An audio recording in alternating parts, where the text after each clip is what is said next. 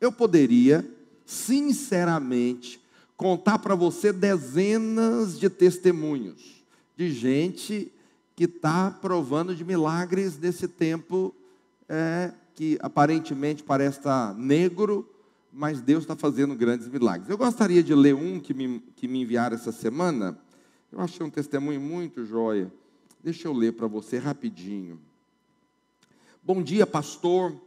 O Senhor pregou uma palavra no início do ano em relação a aumentar o tamanho da tenda, acreditar que Deus poderia fazer coisas grandes em nossas vidas. Naquele momento, estávamos sem casa e morando de aluguel. Desejávamos muito comprar um apartamento ou uma casa, porém os bancos reprovavam, entre várias outras complicações, como não ter o dinheiro para comprar à vista. Então, tomado, tomamos aquela palavra como promessa de Deus e passamos a crer que íamos receber um milagre de poder ter a nossa casa. Então passei a olhar em sites de classificados, no início querendo forçar a bênção. Logo Deus falou para descansar nele que ele iria fazer. Algumas propostas apareceram, mas não traziam paz. Bom, para resumir, há dois meses atrás fiz um contato com uma pessoa que do nada me falou que tinha uma casa para vender no setor que estávamos procurando. Tínhamos apenas uma parte do valor e fui conversar com ele e disse que estava indo olhar a casa pela fé. Ele me pediu para explicar o que seria pela fé. Eu respondi que, devido não ter o valor todo que ele estava pedindo na casa, eu queria negociar a casa, dando a entrada e parcelando o restante sem passar pelo banco. Eu iria pagar o saldo restante, dando o mesmo valor que eu pagava de aluguel. E, para minha surpresa, ele aceitou, pastor. E hoje estou morando na nossa casa. Deus deu mais do que estávamos desejando e esperávamos. Um lote enorme, casa com uma área enorme, vai dar muito trabalho para limpar, com acabamento que nem era importante naquele momento para sairmos do aluguel, pois queríamos o teto e as paredes, mas Deus fez grandes coisas. Que coisa poderosa, né? Se Deus fez na vida desse irmão, vai fazer na sua vida também.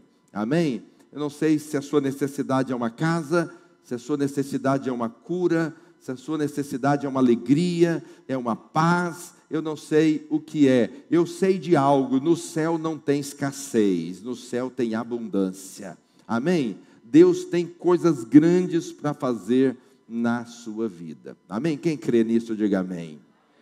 Hoje eu queria compartilhar com você. Eu estou ruim para tema ultimamente. Eu coloquei aqui céu na terra. Mas eu queria compartilhar com você algo que eu fiquei meditando durante essa semana, ao ler testemunhos, ao ouvir testemunhos dos irmãos, eu fiquei pensando por que, que todos não provam de testemunhos da parte de Deus? Por que, que todos não provam de grandes milagres da parte de Deus? Por que, que uns provam e outros não? Então, eu fiquei meditando nisso. A nossa a nossa vida cristã é uma caminhada. Isso aí não tem como negar. Paulo diz que nós temos que correr, outra hora que nós caminhamos, nós temos que andar, mas a nossa vida cristã é uma caminhada. Caminhada. Todos nós estamos caminhando. Alguns desfrutando dessa caminhada da graça bondosa de Deus. Outros estão ainda aprendendo essa graça, estão tendo revelação dessa graça. Outros estão totalmente fora, mas todos nós estamos caminhando com o Senhor. A tipologia mais comum no meio evangélico dessa caminhada é a saída do Egito, caminhada no deserto e a chegada em Canaã. O que é mais comum na interpretação de todos é o seguinte: nós saímos do Egito, que é o mundo. Vamos chegar na Canaã, que é a nova Jerusalém. E hoje nós estamos no deserto, caminhando no deserto. Esse é o que é mais comum no meio evangélico. Eu não concordo com isso. Entende? Não concordo porque eu não creio que um crente deva viver uma vida de deserto. Porque o deserto tem algumas aplicações muito direcionadas. Jesus foi ao deserto, sim ou não? Foi ou não? Foi. Foi. Quantas vezes? Uma vez. Jesus foi no deserto quantas vezes? Uma vez. Então, deserto é o lugar que todo cristão vai passar. Todo, todos nós vamos passar. Mas é um lugar de passagem. Não é o lugar de você morar, não é o lugar de você ficar, não é o lugar de você estacionar. Tem gente que tem orgulho de viver uma vida de deserto. Você nunca encontrou irmãos assim? Você pergunta para ele como está, o que, que ele te responde? Ei, pastor, luta. Deserto na minha vida, pastor. Diabo se levantou, Deus me conduziu ao deserto. Mas ele não sai daquele lugar, ele vive naquele lugar. Eu quero dizer para você que deserto é lugar de passagem, o nosso lugar é Canaã. Está me entendendo? Nosso lugar é Canaã. Mas Canaã não pode ser a nova Jerusalém. Não pode. Primeiro, porque Canaã tem demônios. No céu não tem demônios, na Nova Jerusalém não tem demônios, não pode ter demônios. Nós não vamos morar eternamente no lugar onde demônios habitam. Então não pode ser a Nova Jerusalém. Entende? Canaã é o lugar que nós chegamos e podemos viver aqui, desfrutando de uma terra que mana leite e mel. Canaã é a posição que cada um de nós. Esse som está muito alto, não? Os irmãos estão me ouvindo aí atrás? Está bem? Glória a Deus. Então aqui que está bom, está ótimo. Meu retorno aqui está maravilhoso. Então, não pode ser. Canaã é o lugar que nós chegamos, conquistamos a vida cristã e desfrutamos da vida abundante de Deus. Preste atenção no que eu vou te perguntar. Agora baixou, viu, Denis? Deixa aqui, estava bom. É, deixa eu te perguntar algo. Quando você se converte, você quando você converteu, você vai ter a vida eterna ou você tem? Você tem ou você vai ter? Tem ou vai ter? Tem. Mas você está no céu? Não, você está na terra. Então, Lá em João, capítulo 6, verso 47, projeta aí para mim, João capítulo 6, verso 47. Diz assim: Em verdade, em verdade vos digo, quem crê em mim tem a vida eterna. Quem crê em mim tem a vida eterna. Então nós temos a vida eterna hoje. Mas calma aí, tira o eterno. Você tem a vida hoje. Está me entendendo? Você não recebeu, você entrou na vida eterna. E uma vez que você entrou, ainda que você morra, você viverá eternamente. Por quê? Porque você entrou na vida eterna. Ela começou, ela não vai começar quando Jesus voltar. Ela começou quando você nasceu de novo. Quando você nasceu, você entrou na vida. E essa vida é representada por Canaã. Canaã é o lugar que você vive e desfruta da abundância de Deus na sua vida. Eu não estou dizendo que no deserto não tem provisão. Tem. Teve maná no deserto? Teve. O povo recebeu maná. Teve milagres poderosos no deserto? Teve. O mar se abriu. A água saiu da rocha. Teve grandes milagres no deserto. Você vai ver, é um, é o único lugar e momento na Bíblia que você vê as codornas avançando no povo para serem comidas. Foi no deserto. Você acha que, que eles tinham rede para pegar as codornas? Não tinha. Essas codornas teve que voar até eles, a uma altura que eles pudessem pegar as codornas. Foram um milagre de Deus. Teve provisão de todo tipo. Você tinha uma coluna de fogo para aquecer o povo à noite, e tinha uma nuvem durante o dia para apaziguar o calor. Então tinha provisão da parte de Deus, mas o alvo não é que você viva no deserto, é que você desfrute hoje da vida de Canaã. Está me entendendo? O alvo não é viver no deserto, o alvo é viver em Canaã. Então eu creio que a figura de Canaã para nós é a vida abundante que nós temos que viver aqui hoje. Mas eu queria mostrar para você alguns pontos importantes. Qual é o padrão de Canaã? Se nós temos que viver Canaã hoje, qual que é o padrão de Canaã para mim e para você? Qual é? Eu anotei alguns aqui, cinco pontos importantes. Poderia anotar dezenas, mas cinco que eu acho que são importantes. Primeiro, tudo que Deus nos dá, Deus não dá pronto. Tudo que Deus nos dá, Ele nos dá em forma de sementes. Deus deu a terra prometida? Deu. A terra era deles. Mas eu te, te pergunto: eles tiveram que conquistar a terra, sim ou não? Tiveram. A terra era deles, mas eles tiveram que tomar posse dessa terra. Tinha dono, a terra tinha dono. Eles tinham que vencer aqueles inimigos e tomar aquele povo. Então a terra que Deus deu a eles era uma semente que eles tinham que investir para colher algo amanhã. Você me entende? Deus não te dá nada pronto. Quantos aqui são casados? Bem casados, diga aleluia. Fala bem alto perto da sua mulher.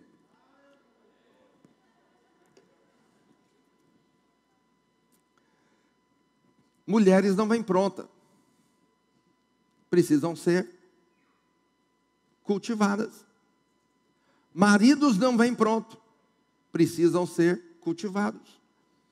Então, para de reclamar do seu marido.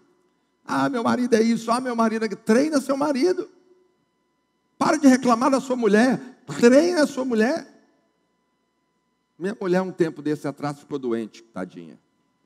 Caiu na cama e ficou lá, estribuchando para morrer.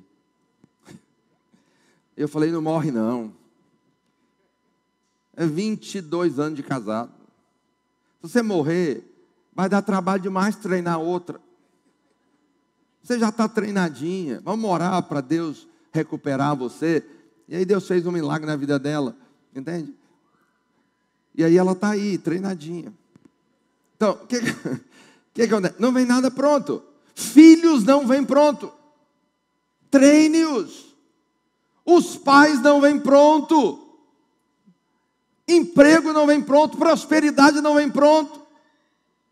Tudo é desenvolvido. Quantos estão me entendendo? Deus te dá a terra, mas você tem que entrar, tem que matar o inimigo, tem que conquistá-la. As coisas não vêm pronto.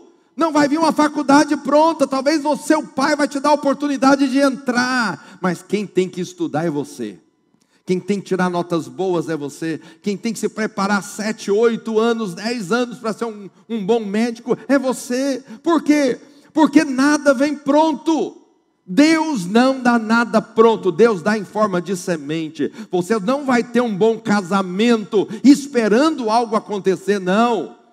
Casamentos não vêm prontos, são construídos. Qual que é o grande erro de muitos casais? Eles acham que o casamento vai vir pronto. Um dia, tinha acabado de fazer um casamento, hoje eu quase não faço mais. Vou fazer um do Lucas, obreiro Lucas, aleluia. Quase não faço casamento, mas quando eu fazia, eu terminei de fazer o casamento, a noiva chegou para mim, olhou nos meus olhos e falou: Pastor, terminamos concluímos. Eu falei, tadinha. Não, eu, quase falei igual Jesus, não sabe o que dizes. O que está pronto, meu Deus do céu? A festa? Está concluído o quê? Uma cerimônia? Agora que vai começar. Mas é este o pensamento de muita gente. Pastor, terminamos, concluímos. Glória a Deus, a cerimônia terminou, o casamento terminou, mas agora o casamento tem que ser construído, porque Deus não dá nada pronto, Deus dá tudo em forma de sementes. Então tem muitas sementes na sua mão. Eu gosto desse texto de Coríntios, 2 Coríntios, capítulo 9, verso 10.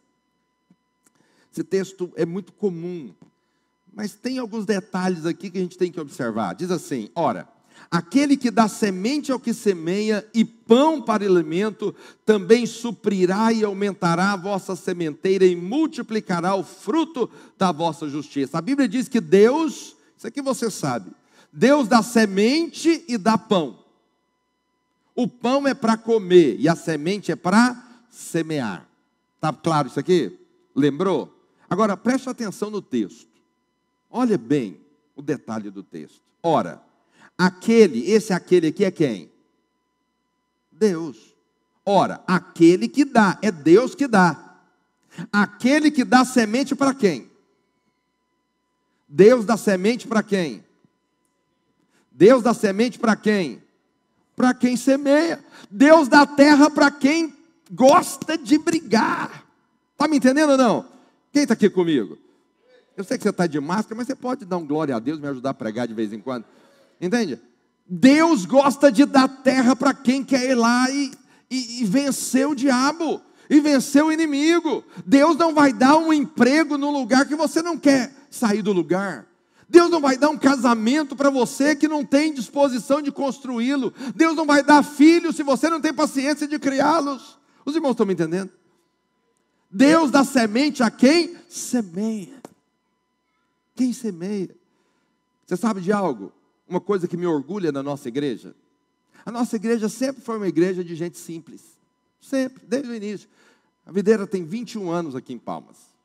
Mas eu vou te falar algo para você. Os irmãos que nós temos prósperos aqui, prosperaram aqui. Todos prosperaram aqui. Hoje de manhã, nós estávamos aqui num culto abençoado e tinha uns irmãos aqui. Eu conheço cada um deles. Eram irmãos que vendiam seco e molhados. Entende seco e molhado? Arroz, feijão. Andava de moto. Motinha vendendo no sol, queimando todinho. Hoje tem supermercados, bons carros, bons, boas empresas. Mas tudo prosperou o quê? Nesse tempo servindo a Deus. Essa semana, o irmão foi lá com o caminhão dele, um desses irmãos que prosperou, foi lá buscar as cadeiras. Eu falei, quanto que é que eu tenho que pagar? Ele falou, pastor, se eu cobrar da igreja, eu, eu não, não, durmo à noite, porque, pastor, tudo que eu conquistei, eu conquistei nesse tempo, servindo a Deus na videira. Entende? Foi lá com o caminhão dele, com o motorista dele, com o petróleo dele, foi lá e trouxe as cadeiras, entregou tudo aqui, não cobrou um centavo. Por quê? Porque são irmãos que estavam aqui e semearam semearam e estão colhendo. Por quê? Porque Deus não dá nada pronto. Deus vai dar para você em forma de semente. Um pastor me procurou e falou: Pastor, qual, fácil, né? A videira com esse tanto de pastor. É realmente, aqui tem 14 pastores, contando nos quatro prédios. 14 pastores. Eu nem precisava desse tanto de pastor, mas eu invisto em pastores. Sempre investi. Durante esses 21 anos, eu nem sei quantos pastores passaram aqui. Tem pastor na Argentina, tem pastor indo para a Itália, tem pastor em outros estados, tem pastor que viraram supervisores, tem pastor espalhado, saíram de palmas. Por quê? Porque nós investimos em pastores. Agora preste atenção: por que, que muitos pastores de igreja não têm pastores com eles? Porque eles querem pastores prontos. Aí quem eu pego eles falam: não, mas você não tem condição de ser pastor. Não tem condição quando ele entra, mas depois se torna um grande pastor. Por quê? Porque Deus não dá nada pronto. Deus dá o pastor em forma de semente. Os irmãos estão me entendendo? Isso é poderoso. Então, Canaã, padrão de para mim, para você hoje, não é receber as coisas prontas. Não. Deus quer te dar. E eu vou falar mais para você, preste muita atenção no que eu vou te dizer. Deus já te deu tudo o que você precisa em forma de semente. Você já tem o emprego que você quer em forma de semente. Deus já te deu a empresa que você precisa em forma de semente. Deus já te deu a liderança que você precisa em forma de semente. Até você que é líder de célula, preste atenção: Deus já te deu a sua célula multiplicada, porém em forma de semente. Está me entendendo? Pastor, eu não tenho líder. Tem, é porque os líderes são sementes. Está me entendendo? Eles estão lá, só olhe para eles com outra ótica. Quem está me entendendo, diga amém. Semente, às vezes, são expressões de fé. Tem muita gente que tem fé, mas está em casa parado, com os braços cruzados, esperando o milagre. Presta atenção no que eu vou te dizer. Deus não faz mágica. Deus faz milagres. Tem diferença? Demais. Mágica é você chegar aqui e falar, pastor, eu queria conhecer a Bíblia como você. Então eu vou impor as mãos sobre você e vou falar, Deus abençoe a vida dele. Aí eu pego e falo, vem cá. Fiz uma estante lá na minha sala, vou levar lá para ver os livros, para você ler. Aí tem um livro lá, um comentário desse, dessa grossura. Aí tem uma coleção que eu comprei enorme. Aí tem lá não sei quantos livros que eu já li. Aí eu falo, agora você vai ler. Aí você fala, não, pastor, você não entendeu. Eu quero ter o conhecimento que você tem. Não estou querendo ler livro. Preste atenção, você só vai ter o conhecimento se você receber a oração e for ler os mesmos livros que eu li. Está me entendendo? Tem, tem, tem algo. Se você crê que Deus vai fazer algo na sua vida, então tem uma expressão de fé. Esse irmão creu que Deus iria dar uma casa para ele. O que, que ele fez? Foi para o classificado, foi ligar sem ter dinheiro, só tinha um, uma merreca. Mas ele ligou, falou e não sei o quê. Daqui a pouco ele fez uma proposta, a mesma proposta que eu fiz para comprar o terreno da Videira Sul. Falei, parcela em quanto, tantos pagamentos que eu compro. O cara falou, está fechado. Eu fui para casa e chorei. Falei, agora não tem dinheiro. Por quê? Porque preste atenção, se você tem fé, se você crê, uma expressão. Qual é a expressão da sua fé? O Senhor está passando e tem um cego que crê que vai ser curado. Qual foi a expressão da fé dele? Jesus, filho de Davi, tem compaixão de mim. A expressão da fé dele foi gritar. Você já gritou em algum momento para o Senhor? De vez em quando, crente tem que dar uns gritos, uns berros. Tem que gritar. Aquela mulher hemorrágica cria que podia receber a cura. O que, que ela fez? Ela foi até Jesus, mas não só até Jesus, ela venceu uma multidão toda para chegar até onde o Senhor estava. O cego que chegou até Jesus, Jesus passou um lodo nos olhos dele e falou: Vai até o tanque e lava. Se ele não cresce, ele nem iria. Por que, que ele foi? Porque ele creu. Às vezes a nossa semeadura é a atitude de fé que nós vamos ter. Você crê no milagre para você casar? Então põe os pés e vai embora. Amém, Carla?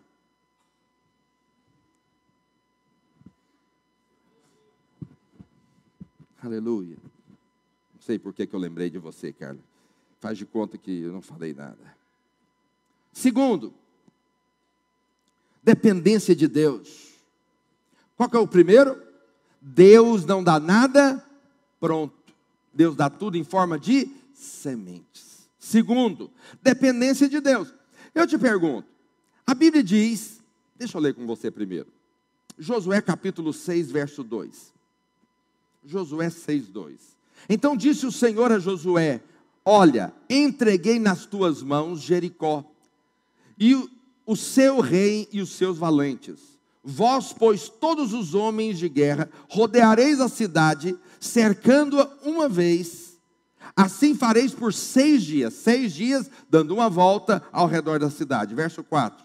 Sete sacerdotes levarão sete trombetas de chifre de carneiro adiante da arca. No sétimo dia rodeareis a cidade sete vezes e os sacerdotes tocarão a trombeta. Eu te pergunto, as muralhas caíram? Sim ou não? Caíram. Agora eu vou te fazer uma pergunta: as muralhas caíram porque eles gritaram? Claro que não. Claro que não. As muralhas caíram porque Deus as derrubou. Agora preste atenção: o que, que Deus pediu para eles? Seis dias, seis voltas. Sétimo dia, sete voltas num dia só. E vocês vão tocar as trombetas e vão gritar bem forte. Quando vocês gritarem, as muralhas vão cair. Eu te pergunto, eles creram? Sim ou não? Creram e obedeceram a palavra. Obedeceram a palavra que vem da parte do Senhor. Preste atenção, o que, que é dependência de Deus? Dependência de Deus é você crer e fazer segundo está escrito. Está me entendendo ou não? Meu Deus, eu encontro gente o tempo inteiro discutindo com Deus. Eu fico pensando se fosse hoje, que Deus mandasse você dar sete voltas ao redor de uma empresa. Seis, seis dias, seis voltas. Todo dia você tinha que ir lá dar uma volta ao redor de uma empresa. E no sétimo dia, você ia dar sete voltas ao redor da empresa. E aí você vai conseguir um excelente emprego com um excelente salário. Diga aleluia. Aí começa, ah, por que seis? Esse povo não é místico? Por que, que eu tenho que dar seis voltas? Preciso disso? E primeiro que eu tenho vergonha. E o, e o guarda que vai me ver. E não sei o quê. Calma aí. Você crê ou não crê, cidadão? Crê. Então vai e faz segundo Deus falou. Porque nem só de pão viverá o homem, mas de toda palavra que procede da boca de Deus. Está me entendendo? O que é depender de Deus? Depender de Deus não é ficar quieto. Depender de Deus não é ficar parado. Tem muita gente dizendo, pastor, estou esperando Deus fazer. Pois vai esperar e vai passar fome. Porque Deus não vai fazer. Deus não faz. Ah, pastor, mas eu chorei. Deus está preocupado com o seu choro, não, querido. Vai chorar muito. Entende? Preste atenção. Deus se move pela fé que você tem. Deus curou o cego pela fé que ele tinha. Deus curou a mulher hemorrágica pela fé que ele tinha. Dependência de Deus não é ficar parado esperando. Dependência de Deus é o seguinte: eu creio e eu vou fazer segundo está na palavra, e Deus vai fazer um grande milagre na minha vida. Quando você toma essa posição, a milagre acontece na sua vida. Quem está me entendendo, diga amém. A mentalidade do mundo é conquista, mas qual conquista? Conquista do homem. Mentalidade de Deus é a conquista dependendo de Deus. É possível ter coisas? Sim. É possível ter coisas da parte de Deus? Sim. Eu vou te dar um exemplo clássico aqui. Já falei outras vezes, mas agora está bem claro para você ver. Nós completamos as cadeiras aqui. Nós tínhamos 499 cadeiras. Precisávamos de mais 600 e poucas. Compramos 576, se eu não estiver enganado. Isso nos custou 163 mil. Talvez você vai lembrar, teve um culto que eu estava aqui, e nós começamos uma oferta para comprar as cadeiras. Não entrou nada. Entrou 5 mil, 4 mil reais. Foi o dinheiro que entrou. Primeira vez que nós falamos. Eu cheguei aqui, bem nesse lugar aqui, porque a imagem está gravada na minha mente. Cheguei aqui e falei aqui diante da igreja, aqui estava todo mundo aqui. Eu falei: olha, com dinheiro ou sem dinheiro, nós vamos comprar as cadeiras. Liguei para o dono da fábrica lá e falei: olha, quanto que é as cadeiras? Vamos negociar, vamos fazer, que jeito, que vai tal, e não sei o quê. Ele falou: quanto você vai dar de entrada? Falei: não vamos falar nesse assunto agora. Resumo: uma vez que eu comecei, que eu fiz segundo a palavra de Deus, um irmão ligou, deu uma oferta, o outro ligou, deu outra oferta, um dinheiro entrou, algo aconteceu e as cadeiras estão aí, você está sentada nelas. Não é uma questão de ter dinheiro, está me entendendo? Já viu o termo casa de ferreiro, o espeto é de pau? Não é uma questão de ter condições ou não ter, é uma questão de fé.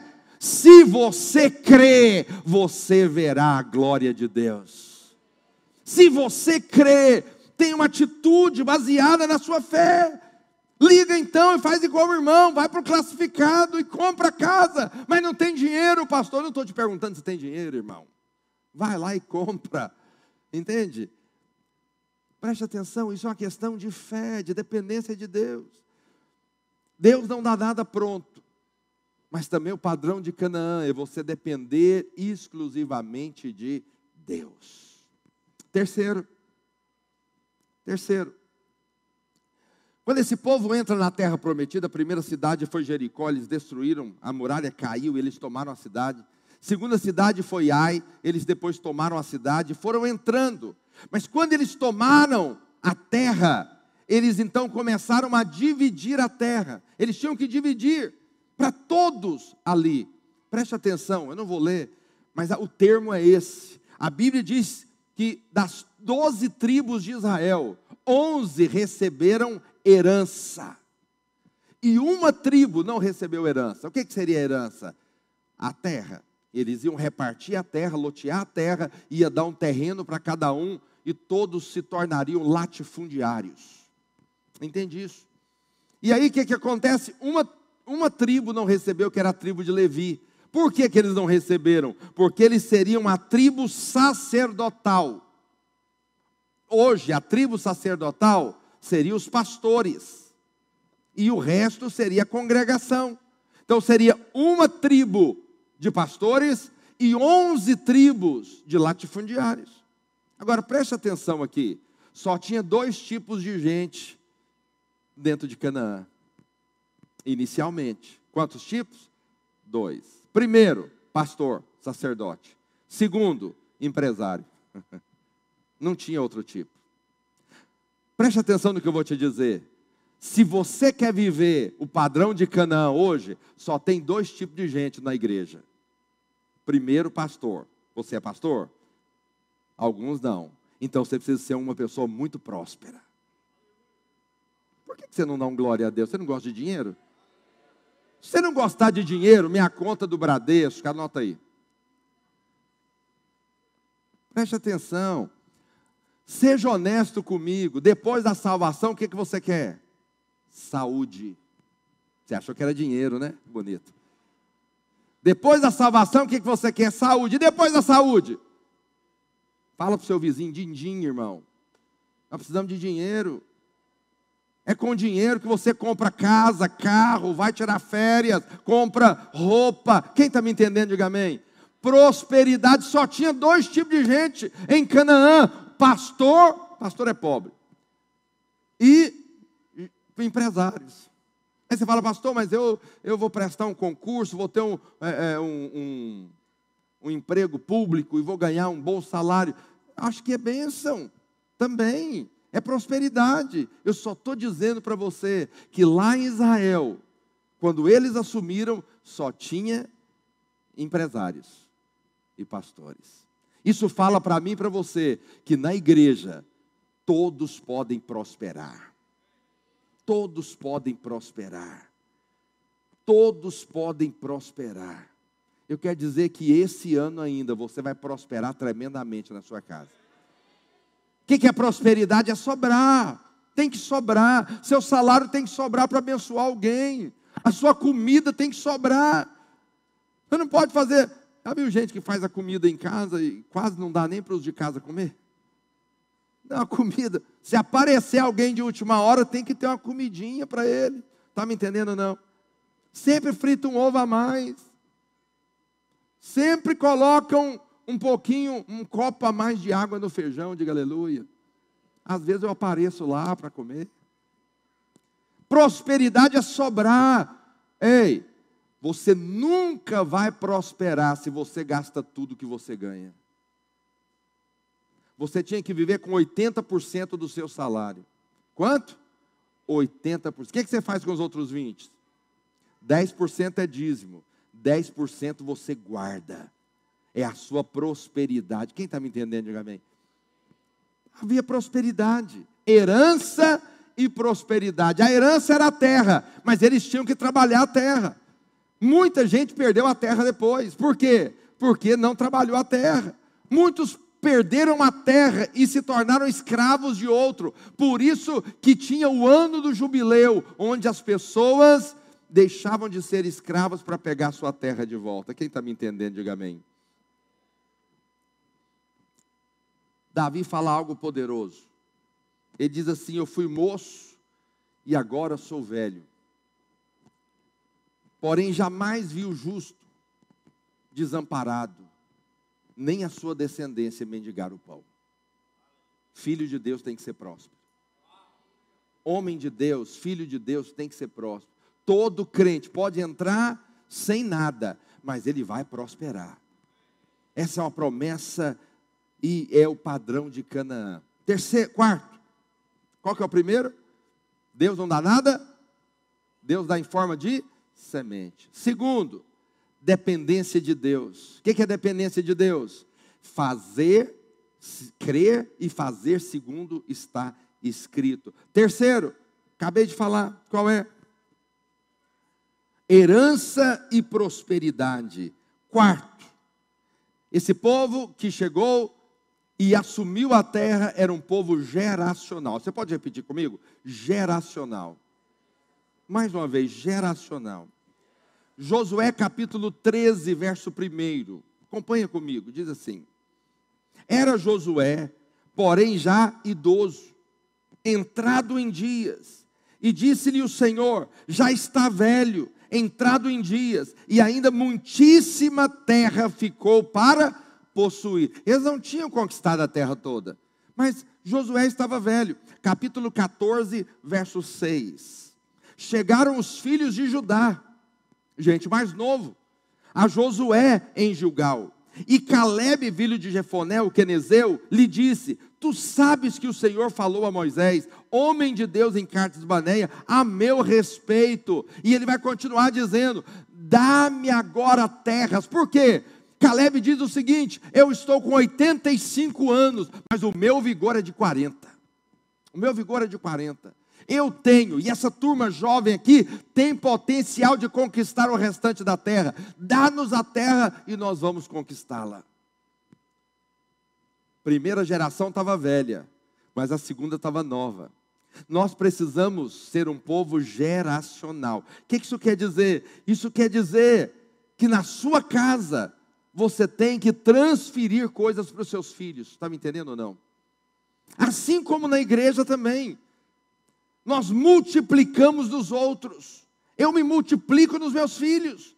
Meus filhos passam a ser da maneira que eu sou. Um quer ser pastor, o outro quer ser ministro de louvor. Por quê? Porque eu vou me transmitindo, transferindo a unção para a vida deles. Nós somos um povo geracional, tal qual o pai são os filhos.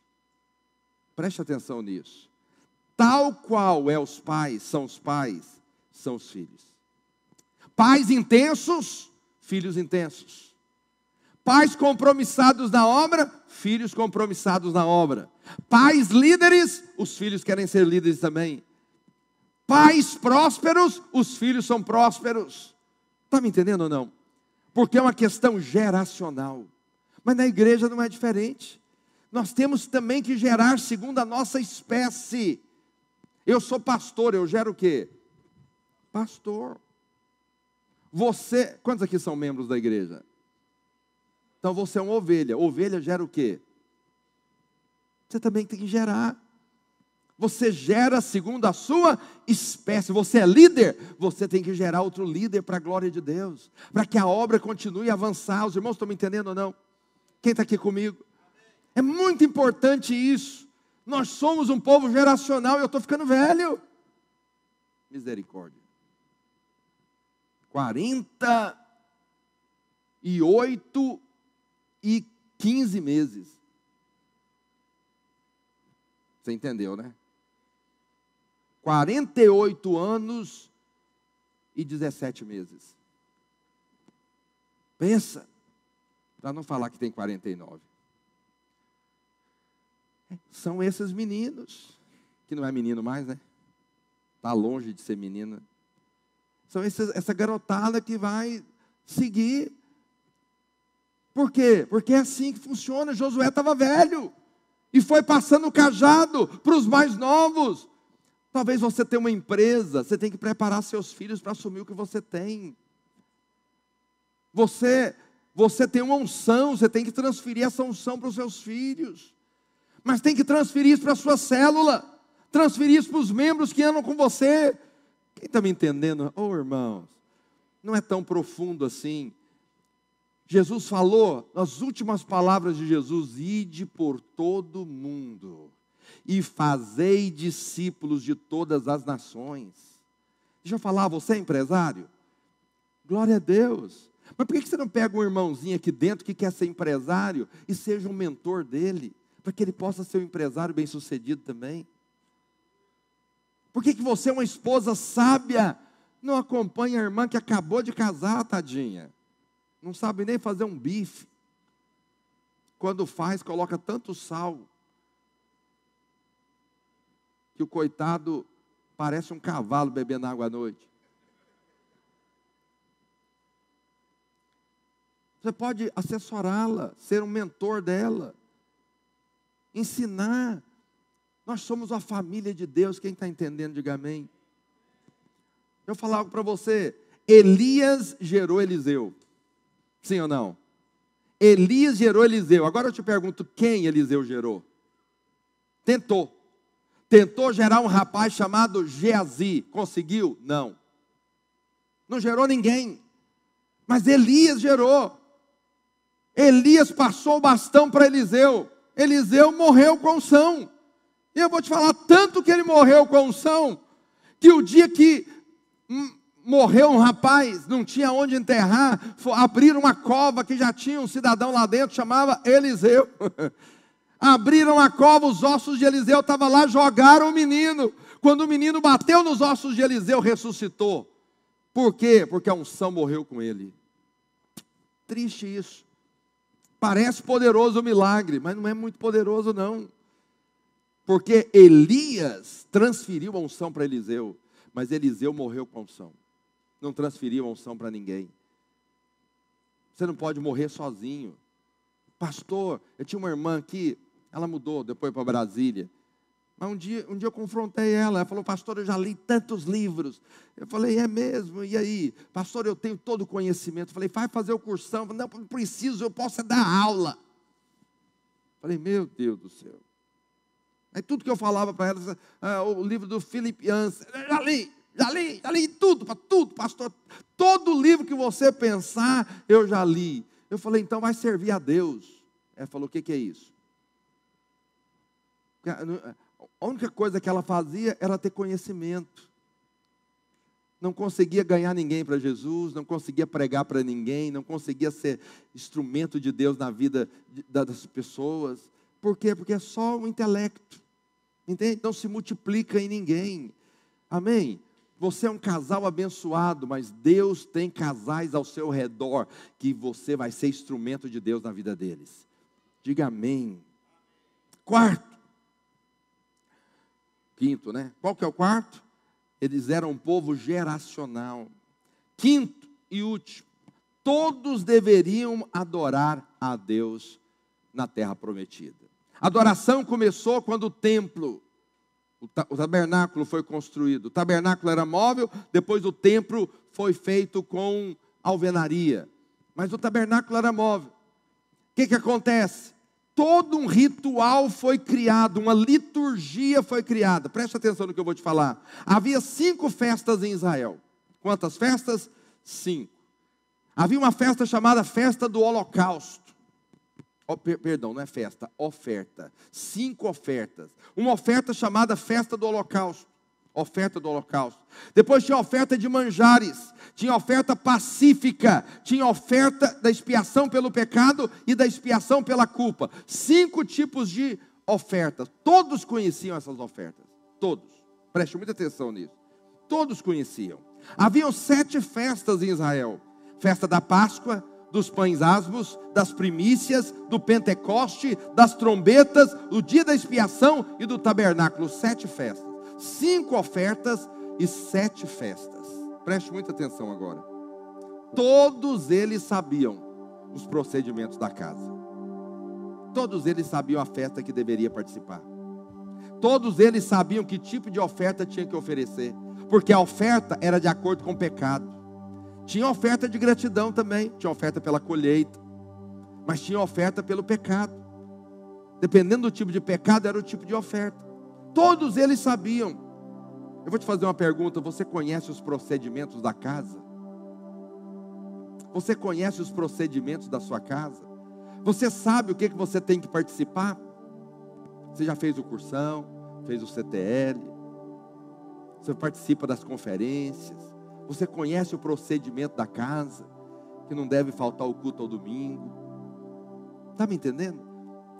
Canaã também era um lugar onde tinha adoração, mas a adoração tinha um, um ritual. Você já viu que tudo que nós fazemos aqui tem um ritual? A gente começa, tem um ministro de louvor que faz aqui um tempo de louvor. Depois do tempo de louvor tem um período de oferta. Depois do período de oferta tem a palavra. Depois a gente encerra. O culto não muda. Tem um padrão. Porque é chamado de liturgia. liturgia. Todos aqueles que quebraram as liturgias, a igreja acabou. Teve uma igreja em BH que eles tiraram as cadeiras e falou que não tem pregação mais, é só adoradores. E todo mundo ia chegando e se prostrando no chão e adorando. Vai lá para ver o tamanho da igreja hoje. Não tem mais. Fechou até o prédio. Liturgia é importante. Liturgia são as regras da sua casa. Na sua casa tem horário de dormir? Se não tem, está complicado. Tem horário de comer? Tem ordem? Quem paga? Quem faz? quem faz as coisas, quem faz o quê. Isso é o que? É a liturgia, as regras da sua casa. Em Canaã havia uma liturgia para adoração a Deus. Quem está me entendendo aqui? Toda casa tem as suas regras. É importante você conhecer as liturgias da sua igreja, porque nós somos uma tribo no meio de, de um universo evangélico aí de igrejas. Amém ou não? Importante você entender, concluindo aqui agora, é que a igreja, ela tem vários aspectos, várias ilustrações: exército, noiva, lavoura, edifício, família, corpo. Como exército. Se nós somos um exército, você é o quê? Você é um soldado. E soldado tem que estar preparado para a batalha. Está preparado para a batalha? se manifestar alguma coisa hoje, você está preparado para a batalha? Tem que estar preparado. Soldados não vão à luta sem a sua espada. Pergunta o seu vizinho: cadê a sua Bíblia, meu querido? Mostra o celular para ele, fala: está aqui, amado. Mas não é ter a Bíblia no celular, é ter a Bíblia no coração. Essa é a nossa arma, entende? como noiva, nós estamos sendo preparados. Não é assim que as irmãs fazem quando vão num casamento: tem que arrumar o cabelo, tem que, que pôr um cílio, tem que pôr uma unha. Se o vento for forte, cai tudo, né? Cai a unha, cai o cílio, um pedaço do cabelo cai. Está sendo preparada, adornada para o casamento. Presta atenção, pastor, por que, que tem culto após culto? Porque nós estamos sendo preparados para estar com o Senhor. Nós somos a noiva do Cordeiro. Se arrume, se prepare. Vai chegar o dia da festa, irmão. Como edifício, estamos sendo edificados casa espiritual para Deus. O Senhor mora dentro de você. Como família, precisamos aprender a amar os irmãos. Estava lendo um livro tão jóia do Filipians, falando sobre a igreja. Meu Deus, ele contou umas histórias de umas pessoas que tinha na igreja que ele frequentava. Eu falei, isso é ser igreja. Tem muita gente que quer frequentar, ele é classe média, ele quer frequentar uma igreja de classe média. É o pior buraco que a pessoa entra. Aí aquele que é mais simples, ele quer arrumar uma igreja só de gente mais simples. É outro buraco que ele vai entrar. Tem que estar tá todo mundo junto. Rico com pobre. Culto com inculto. E quem tem ajuda quem não tem. É assim que funciona. Entende o que eu estou dizendo? Quando você, quando você seleciona tudo no lugar só, só dá esterilidade. Não sai do lugar. Essa mistura ela é poderosa demais. É muito boa. Porque você começa a amar quem de fato precisa ser amado. Maior amor não é você sair com alguém e vocês jantarem com dois que têm condição de pagar a conta. Sabe? Amor é você pegar quem não tem condição de pagar a conta e levar ele para jantar com você e falar: Deixa comigo que eu pago, querido. Come à vontade aí, vamos divertir. Está me entendendo? É você poder dar e semear, isso é família. E corpo é preservar na comunhão. Para ser corpo, nós preservamos da comunhão. Fique de pé onde você está. Projeta para mim João 10, 10. Viver em Canaã é viver abundância. Abundância. Esse texto quase ninguém sabe de cor, né? O diabo vem para quê?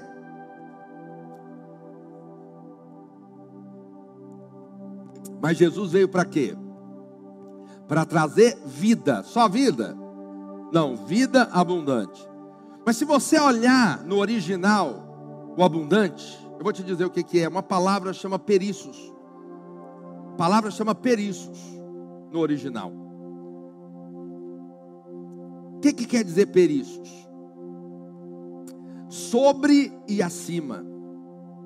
Mas, melhor é, mais do que é necessário. O que, é vida abundante? É vida mais do que é necessário. O que, que é ter em abundância? É sobrar. Preste atenção, o padrão de Canaã não é você ser alegre, é sobrar alegria. Padrão de Canaã não é você ter saúde, é sobrar saúde. Diga amém. Padrão de Canaã não é você ter dinheiro, é sobrar dinheiro. Padrão de Canaã não é você ter amizade, é sobrar amizade. Padrão de Canaã não é você ter discípulo, é sobrar discípulos. Está me entendendo? Vamos cantar uma música diferente aí, Gustavo? Ré. Vou te pôr uma furada agora. Ao único que é digno. Ao único que é digno de receber a honra e a glória a força e o poder ao Rei, ao Rei eterno,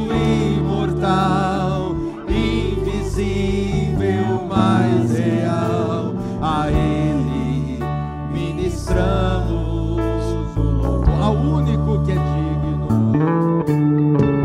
ao único que é. Erga suas mãos para o céu para Ele isso. A honra e a glória,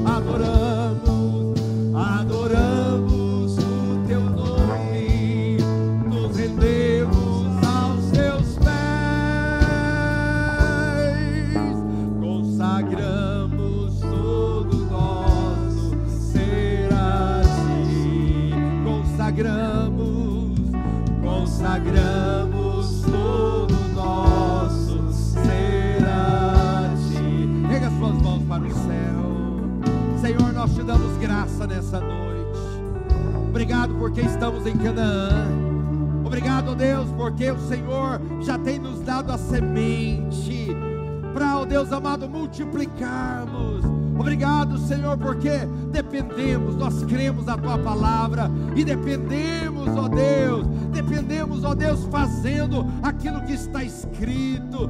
Por isso, ó Deus, leva o meu irmão a desfrutar, ó Deus, da abundância, abundância, ó Deus, do padrão de Canaã. Ó Deus, livra o meu irmão da doença, livra ele da miséria, livre ele, livra, livra ele da depressão, dá ele, ó Deus, alegria plena, dá ele a prosperidade, dá ele a saúde, dá ele um coração repleto de paz e abundância de vida. Oh Espírito Santo de Deus, nós te adoramos nessa noite.